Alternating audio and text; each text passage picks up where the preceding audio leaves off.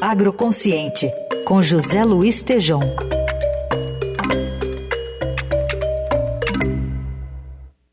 Oi, Tejom, bom dia. Bom dia, Carol, Raíssen, ouvintes, bom dia. bom dia. Bom, hoje o nosso assunto por aqui é Plano Safra 2023-2024 e você tem convidado aqui para explicar e para ajudar a gente a elucidar as dúvidas e os bastidores desse anúncio do governo. Sem dúvida, o Plano Safra chegou, abemos Plano Safra, e eu convidei o Tirso Meireles, ele é um, acompanhou e participou de planejamentos voltados a isso. O Tirso é vice-presidente da FAESP, e também vice-presidente do SEBRAE. Portanto, Tirso Meireles, eu te convido, qual é a sua visão do Plano Safra, sua opinião, pontos fortes, pontos fracos, e também que, que nota você vai dar, viu? De 0 a 10, professor Tirso, a sua nota para o Plano Safra. Seja bem-vindo, Tirso, por favor. Obrigado, professor Tejon. Quero cumprimentar aqui a, a Carol e também o Reisen. Bom dia. Todos...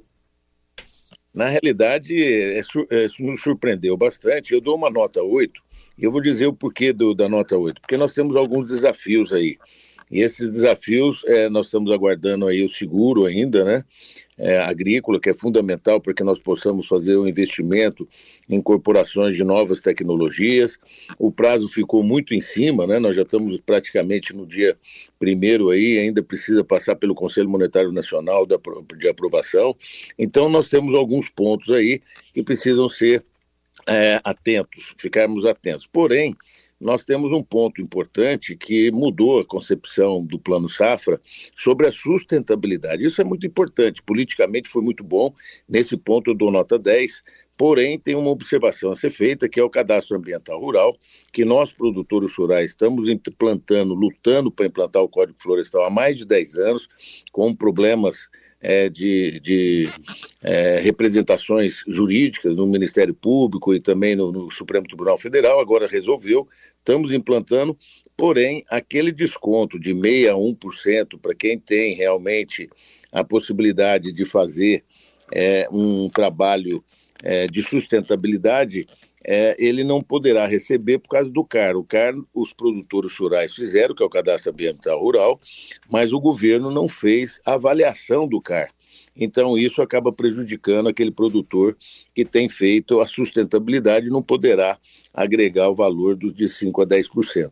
Então, eu, eu faço essas considerações, Tejão, e faço uma observação importante também, se você me permite, é, você, a Carol e, e o Einstein, que o, o, o presidente Lula é, é, é, quebrou um paradigma importante que ele diz que realmente não precisa invadir sequer uma área. Isso foi muito importante o presidente da República é, mostrar que esses movimentos sociais eles precisam de ter responsabilidade por causa da, da, da importância uhum é, é, do, do, setor produtivo que está produzindo e não ser invadido.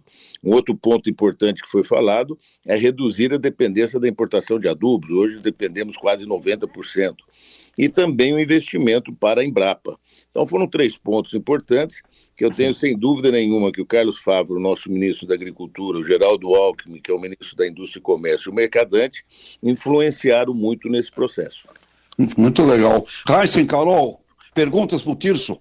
Vamos lá, Tirso, bem-vindo mais uma vez. Ontem a gente viu o presidente Lula tentando se reaproximar, ou aproximar mesmo do agronegócio, mas retomou uma prática petista de dividir o anúncio do Plano Safra entre agropecuária empresarial e agricultura familiar. Isso provoca um, um desconforto, um novo desconforto em parte dos ruralistas?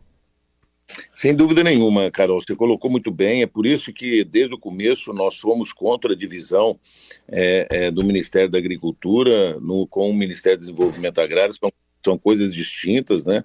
É, na agricultura é uma só. Né? Hoje nós estamos trabalhando com pequeno, com médio, com grande, mas é, é uma coisa só que nós precisamos de ter é, sem dúvida nenhuma, a plataforma para o desenvolvimento da segurança alimentar do mundo e do Brasil. Né? Então, isso traz um certo desconforto, sim, mas, obviamente, que nós sabemos administrar esse processo para mostrar que não existe divisão, e sim a somatória para um desenvolvimento sustentável. O que precisa deixar registrado, Carol, que o Brasil, né, no seu agronegócio e na sua cadeia produtiva, você pega aí esses quatro meses nossos, nós exportamos 54% da, da balança comercial nossa, né? Você pega aí, nós estamos com praticamente 50% do produto interno bruto na cadeia produtiva. Então, o, o agronegócio representa é, a, a, força motriz da economia brasileira. Não é a mesma coisa que a americana. A americana, você tem vários outros setores que também concorrem com o agronegócio lá e não é o carro-chefe do processo. No Brasil, é um carro-chefe, é o agronegócio que precisa ser respeitado conjuntamente para que a gente possa dar emprego e renda e ajudar na segurança alimentar. É, Tirso, em relação aos valores envolvidos, é, aqui Uh, são 364 bilhões para créditos rurais e 92 bi para investimentos. Queria uma avaliação sua desses valores e se na ponta, uh, historicamente, eles estão chegando. É, muito bem, é, é, bem colocado, Heinz. É, sem dúvida nenhuma, você sabe que esse é um pequeno investimento, né? É, o, o setor agrícola ele utiliza mais de um trilhão de reais no seu plano de safra como um todo. Esse aqui é uma parte de incentivo que o governo dá para que você possa criar as políticas públicas de incentivo à sustentabilidade, do incentivo das necessidades para que você possa recuperar. Nós temos aí 80 milhões de hectares de agropecuária para que a gente possa recuperar de pastagens degradadas. Né? Então, são incentivos, linhas importantes que o governo coloca. Nós tínhamos falado em 400 bilhões, o governo chegou em 364 bilhões, um acréscimo de 27%, muito interessante, muito importante. Eu acho que isso foi, foi importante, é, é esse conceito. O quanto custei investimento foram realmente também é, aproximadamente 27% em média de, de, de aumento. E a taxa de juros, ela é elevada. Porém, o governo não teve é, outra saída, porque o presidente do, do Banco Central ele está com muito rigor e corretamente, porque nós aumentamos muito a nossa base de gasto. Então, quando você gasta mais do que você ganha, você cria um, um, grande empecilho futuramente, como aconteceu no governo Dilma, e nós perdemos o controle das contas públicas, e nós não podemos perder. Então, é, o que, que é, nós sabemos que está tá, os juros elevados, mas não teve jeito de fazer outra saída. Mas os valores foram importantes, o Pronamp, que é um programa extraordinário, importante, aumentou o patamar. Nós tínhamos aí para a classificação do produtor 2,4 milhões, passou para 3 milhões de reais. Então isso foi importante. O Pro-Irriga é importante, porque para vocês terem uma ideia, o único país do mundo que pode ter três safras é, né, é, três safras no ano é o Brasil. Você pega os Estados Unidos, a Rússia, a China, que são grandes potenciais de produção de agrícola, eles têm uma ou no máximo duas produções. É por isso que é importante esse programa ProRiga, que utilizamos em torno de 17, 18% da água é, potável é, que nós, nós utilizamos na irrigação, o restante é, é, é, é, utilizado tanto na evaporação como no subsolo, como também a grande parte vai para o mar. Então, nós podemos trabalhar esse processo de irrigação para que a gente possa ter uma produção melhor. Então, sem dúvida nenhuma, esses valores foram importantes, esses pontos colocados, como também a importância é, da gente é, criar os armazéns, para que nós, quando temos a nossa safra, não precisar vender rapidamente e você ter um, um equilíbrio para venda. Então, foi importante. Muito bem, Carol Heissig, satisfeitos aí com as questões? Eu tenho mais uma, uma dúvida, então, para tirar com o Tirce em relação a como é que se comporta esses primeiros seis meses aí do governo Lula nessa aproximação com o setor que ele, ora, se demonstra mais agressivo, outra mais condescendente. Aí tem a questão do, do, do MST que você mencionou, Tirso, né? Nesse aceno que ele falou ontem sobre a questão envolvendo reforma agrária, enfim. Queria que você falasse um pouquinho, a, a, junto com o contexto desse plano Safra, como é que está a relação eh, do governo Lula com o setor. Sem dúvida. É, sem dúvida nenhuma, no começo do, do governo Lula, tivemos muito, muito embate produtivo, embate produtivo, não de crítica, embate produtivo, porque foram tirados é, é, posições importantes do Ministério da Agricultura, é, como a Conab, como é, o Instituto Florestal, para que a gente possa estudar a sustentabilidade é, do, no, do campo. Então, foram muitas mudanças que ocorreram sem uma conversa com o setor produtivo, e aí ocorreram as invasões de terra, onde que o, o governo acabou aceitando as invasões, onde até mesmo Stable viajou com o presidente da República em viagens internacionais, aonde que é, é, esse movimento nem tem é, é a constituição é, é, jurídica, né? Então acaba confrontando com um processo produtivo do país, onde que tem mantido o emprego, renda, a, a balança comercial do processo como um todo. Agora, sem dúvida nenhuma, eu acredito que o Carlos Favaro, o próprio Geraldo Alckmin, o Mercadante, têm sensibilizado o, o presidente da República para que ele seja realmente é, é, coloca de uma forma importante do, do, processo produtivo econômico do Brasil.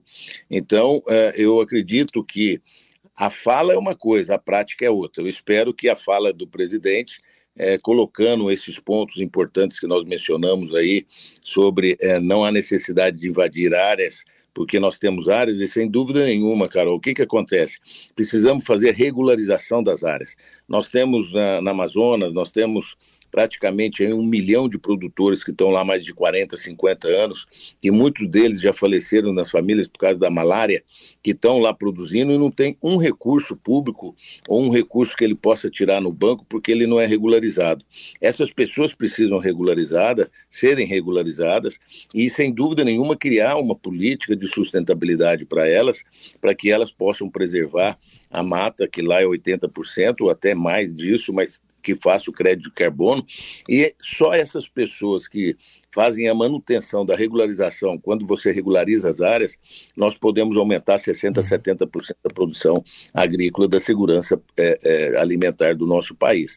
Então, se o governo tiver acenando efetivamente naquilo que está falando e pôr em prática, sem dúvida nenhuma que nós vamos crescer com o objetivo do que a sociedade brasileira, todo mundo juntos, para o desenvolvimento do nosso país.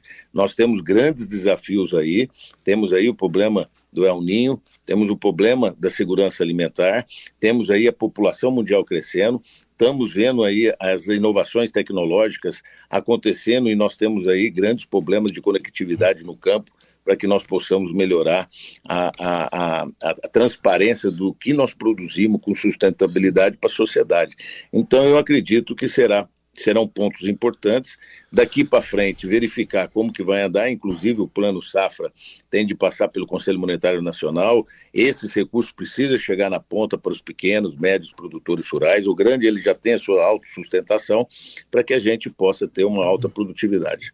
E, eh, Tio, só esclarecer mais um ponto também em relação à reforma tributária que está em andamento, está para ser votada agora em julho. Havia uma preocupação de alguns pontos no agronegócio, por exemplo, com a tributação de exportações. É, qual a análise que dá para fazer para o agronegócio da reforma tributária do jeito que ela está sendo proposta até agora? É, é, é o, o, o Heisen é, falou muito bem. É, o que acontece é o seguinte: nós temos o PL 45 e o PL 110, que eles, é, sem dúvida nenhuma, tanto o comércio como a agricultura será penalizado. E isso é muito preocupante porque aumenta o custo é, da alimentação para a nossa sociedade. Então, nós estamos tentando, teremos uma reunião muito importante terça-feira, no dia 4, inclusive junto com o Ives Gandra, para que a gente possa é, arredondar alguns pontos importantes é, para que a gente possa, sem dúvida nenhuma, é, não deixar que aumente os impostos. O que acontece na realidade, a reforma tributária, é, é, ela é fundamental para o desenvolvimento do país, mas nós não podemos deixar de fazer a reforma administrativa para saber o tamanho que o país é, para que você possa fazer a reforma tributária. Porém, passaram a reforma tributária primeiro, nós temos de assumir e ver o que, pode ser feito da melhor forma possível para desonerar o, o setor produtivo, desonerar a família brasileira. Ninguém aguenta pagar mais impostos, em vez de você pagar imposto, você dá emprego, renda para a nossa sociedade. Então, essa tentativa é importante temos aí, nós estamos há quanto tempo discutindo reforma tributária? Mais de 15 anos no nosso país. Então não justifica mais a gente ficar olhando para trás. Nós precisamos resolver os nossos problemas mesmo. Mas nesses pontos nós temos de tomar cuidado para que não possa onerar e aumentar os impostos para a sociedade. Muito bem. Carol, Heisen, obrigado aí pelas questões. Tirso, Meireles, vice-presidente da FAESP, a Federação da Agricultura do Estado de São Paulo, vice-presidente do SEBRAE. Queria que também enviasse aí um, abraço ao Fábio, que é o presidente da FAESP, e parabéns aí pelos seus comentários, nota 8, eu também concordo, essa separação aí do, de pequenos e dos outros está errado, eu senti falta ontem, eu acho que uma forma de enfrentar isso era ter ali a presença mais efetiva eh, do cooperativismo brasileiro, eh, porque o, pequeno para estar tá certo tem que ter cooperativa, não é terço? Verdade, você falou muito bem, professor Tejon, sempre é, iluminando muito os nossos caminhos. Cooperativismo, todos os nossos produtores rurais, mesmo nós sendo sindicalizados pelos sindicatos rurais patronais, nós somos cooperados, porque a cooperativa te dá realmente o fluxo de irrigação para que você possa ter uma gestão melhor e a venda dos seus produtos e a, a compra dos seus insumos também. Então, a cooperativa realmente foi, foi uma, uma falta do, de, uma, de uma, profunda, é, uma profundidade maior no plano safra, mas muito bem colocado por, por Vossa Senhoria. Agora vamos aguardar a implementação e se esse recurso chega aos produtores rurais, né? Muito bem, Tirso Meireles, muito obrigado. Obrigado, muito pessoal. Valeu, Tejon, obrigada por hoje. Até sexta.